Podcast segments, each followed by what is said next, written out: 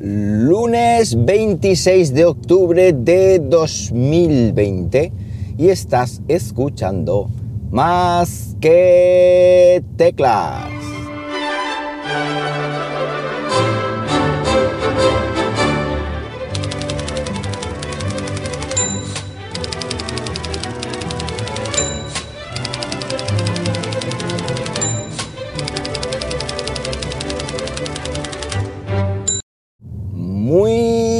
Buenos días, las 7 y 46 de la mañana cuando estoy grabando esto y lo estoy haciendo pues como siempre aquí en Linares, Jaén. Hoy con temperatura de... A ver qué pasa por aquí esta mujer. ¿De cuánto? De 9, 9 graditos Celsius en una mañana diferente. ¿Y por qué es diferente? Pues porque voy de día, de día plenamente ya. Ya amaneció y es que el cambio de hora mm, ha surtido efecto. Bien es verdad que yo esta hora, digamos, extra o adicional, pues no la he podido disfrutar demasiado, porque la niña se ha despertado en horario habitual, con lo cual mi gozo en un pozo, así que esta horita mm, de hoy duerme una hora más, eso en mi caso no ha sido, no ha sido posible. Bueno, pues nada, han decretado otra vez el estado de alarma, la cosa se complica por día. Yo de momento sigo, sigo trabajando eh, presencial, pero mucho me temo que esto no, pinta bien. No pinta bien, la curva está creciendo y, los casos se están disparando y sobre todo lo que es peor es que mm, los hospitales se están, se están llenando. Los hospitales se están llenando, se están saturando los centros de salud, en fin, la cosa la cosa no pinta bien. Y es que yo no sé si lo penséis vosotros ustedes, si es necesario, o sea, es necesario, perdón, si es suficiente un toque de queda nocturno. Yo creo que, aparte de eso, como decían ayer eh, los médicos y sanitarios, que esta guerra eh, la, tiene que ganar la gente en la calle, no la tienen que ganar en los hospitales y tal, que los hospitales están, digamos, para atender a las bajas provocadas por este ejército de coronavirus que nos está, que nos está atacando.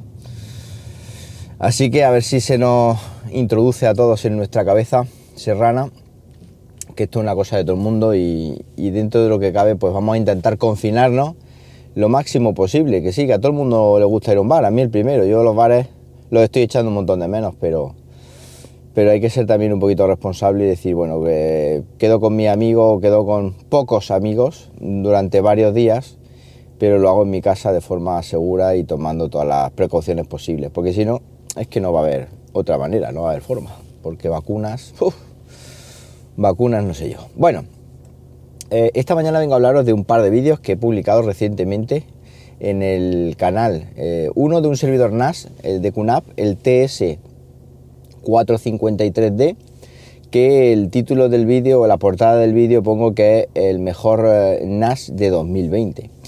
Bajo mi punto de vista esto es una realidad, es decir, es un NAS que nos da una capacidad de almacenamiento más que sobrada gracias a sus cuatro bahías. Hay un modelo de dos que a lo mejor se queda un poquito escaso y hay otro modelo de seis bahías que tal vez sea mm, demasiado.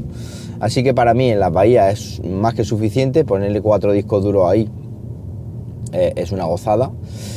Luego tiene un procesador Intel que es eh, un procesador, creo que es un Celeron, creo que era, no recuerdo exactamente, un procesador Intel que nos va a permitir mm, transcodificar o, reproducir en vivo, digámoslo así, contenido multimedia desde el NAS a nuestras televisiones, Apple TV, etcétera, con lo cual por ese lado también perfecto.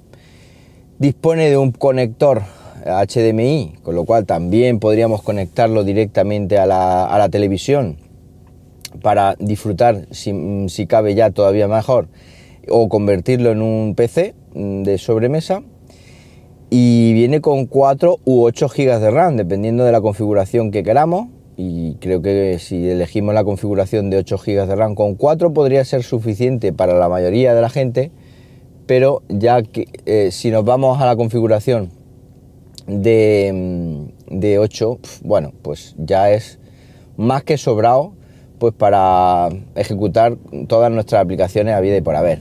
La arquitectura del procesador Intel nos va a permitir virtualizar pues, eh, sistemas operativos a través de Virtualization Station, Windows, eh, Linux o lo que sea.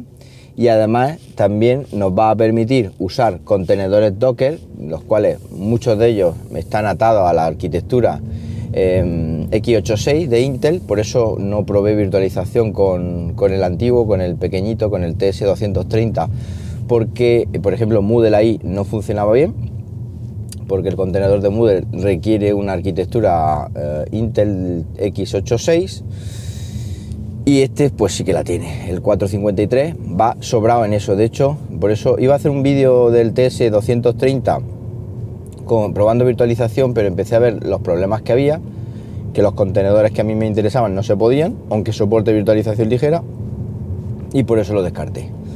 Y luego pues un puerto súper rico en, un puerto, un NAS Super TH453D es súper rico en conexiones, tiene cuatro puertos USB, de los cuales eh, uno, cuatro puertos traseros y uno no, delantero tiene, sí, sí, delantero tiene. Uno, o sea, tres, cinco USBs, de los cuales dos son 3.0 y tres son 2 son 3.0 y 3 son 2.0. Vaya lío. Eh, tiene dos puertos de red RJ45 y lo interesante, lo interesante, otra cosa que por eso también lo hacen, digamos, estar para mí en lo que es el mejor NAS de 2020, es que estos puertos, estos dos puertos, estamos hablando de que ya son velocidad de 2,5 eh, gigabits por segundo, es decir, ya no son gigabits, ya son 2,5 gigabits con lo cual ya no tendríamos que adaptarlo o comprar una tarjeta de red que por cierto trae para expandir una tarjeta de red PCI, eh, PCI Express por 2 creo que era o por 4, ya no recuerdo.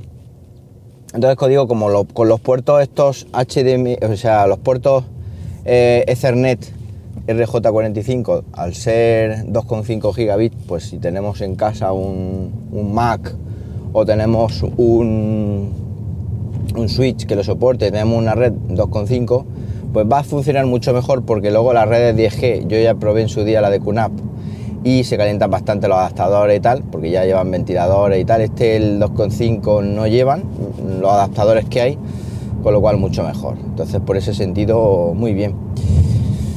Darle una visión al vídeo porque os va a gustar. Además Mm, os cuento una forma, una utilidad muy chula, que es por ejemplo si tenemos un Mac, hacer copias de seguridad directamente al NAS por red local usando Time Machine, ya que QNAP prepara su sistema operativo sin necesidad de hacer ningún parche ni ninguna filigrana para que eso lo podamos hacer. Y en resumen es un, NAS, como digo, muy, muy interesante, no para iniciación, sino para ya iniciación y, prosperidad en el mundillo de, los servidores NAS. Y también he publicado otro vídeo eh, de la cámara de seguridad de Acara, la G2H, la H por el tema de HomeKit, ya existe una o existía una G2, por eso tener cuidado si la compráis, porque hay una G2 si la H, que esa no es compatible con HomeKit. Muchas veces la gente dice, ah, esta es la compatible con HomeKit, son exactamente iguales físicamente, pero luego nos llevamos el susto. Bueno, pues como digo, es una, cámara bastante interesante. Una cámara que aunque sea la versión china, ya está lo que es la versión internacional cociéndose. Yo creo que llegará a finales de año, principios del que viene. Y es una, mm, una cámara, como digo, que aparte de poderla utilizar con el servidor de Acara en chino, cosa que eso a mí me da un poco igual, es totalmente independiente de eh, usándola con HomeKit. Es decir, yo la saqué de la caja y lo primero que hice fue emparejarla con HomeKit y no me dio ningún tipo de problema ni me dijo, oye, primero tienes que pasar por la taquilla de Acara, nada. Directamente con HomeKit, escanea el código que está en la base y, lo, y, la, y la enlaza perfectamente. Además, se nota muchísimo cuando está enlazada con HomeKit porque está funcionando de forma local, no tiene que pasar por ningún servidor eh, de Acara y esto se nota muchísimo en lo que es velocidad y en lo que es, digamos, rendimiento de la, cámara. Como digo en el vídeo, necesitamos tener una, cuenta en HomeKit, eso es lo peor, de 200 gigas mínimo y solamente podríamos enlazar una cámara. Ya si queremos hasta 5 cámaras de este tipo, tendríamos que llevar a usar una cuenta de 2 teras, pero ojo, esto es solo para grabar, es decir, si yo tengo 5 cámaras y solo me interesa grabar en una, pues perfecto, las otras 4 las puedo tener también en HomeKit y solamente para ver la imagen. Pero en un momento dado no me interesa, digamos, tener eh, grabación en todas. Entonces, incluso yo lo que podría hacer es activar o desactivar la grabación, si tengo 5, pues en la que a mí me interese. Yo puedo tener las 5 enlazadas ahí, y ya digo, pues esta ya no me interesa que grabe, me voy a los ajustes, le quito la grabación y me voy a, otro, a otra cámara y se la pongo. Bueno, eso es un poco rollo, pero es lo que hay. Y luego, pues una cámara con muy buen diseño, súper compacta, además muy chula porque se puede plegar y desplegar, se puede girar para orientarla em, donde queramos. No es una cámara PTZ, es decir, no se puede mover con motor, pero sí que se puede mover de forma manual, una cámara para dejarla fija y luego pues se puede colocar en posición vertical siempre como encima de un armario, encima de un mueble lo que sea, la podemos colocar en la pared, digamos en posición horizontal y luego en posición invertida en el techo. Eso sí, para cambiarle la imagen y voltear la imagen, sí que nos tendríamos primero que ir a la aplicación de Acara y configurar ese, ese volteo de imagen, porque creo que con HomeKit no se puede. No lo probé, pero creo que no se puede con HomeKit. Con la cara sí que hay una opción que pone invertir imagen, entonces ya se ve la imagen al revés para que tú la cámara la cuelgue en el techo y se vea y se vea perfectamente. Una cámara que está saliendo por unos 50 y pico euros, pero está con cupón en las notas del vídeo, que os lo voy a dejar también enlazado en este podcast tenéis un cupón de descuento creo que hasta el 11 de noviembre, ya empieza el 11 del 11 por ahí a, salir. Y eso sí, tengo que probar la cámara EUFI 2K que compré en, el día este de las compras, ¿cómo se llama? En el Prime Day de Amazon. Una cámara que me costó la mitad de precio que lo que vale la cámara de Acara y que sigue la misma filosofía que la cámara de Acara y que tengo todavía pendiente de probar porque es que ya no me da la vida. No me da la vida en probar tantas chuches tecnológicas. Tengo en casa unas cuantas y pues aprovecharé estos podcasts, como digo, pues para ir comentándolas por aquí o incluso contar cosas por aquí que no cuento en los vídeos y así se convierte esto en un poco de obligada escucha. Ja, ja, ja, qué malo soy. Bueno, pues nada, eso es lo que tenía pensado contaros esta mañana de lunes. Cualquier cosita que queráis, cualquier duda sobre estos vídeos o sobre lo que os apetezca que yo haya publicado, os pueda echar una mano, ya sabéis, arroba JM Ramírez en Twitter y nada más, que paséis un buenísimo lunes y como siempre digo, nos hablamos pronto, ¿por qué no? Venga, un abrazo.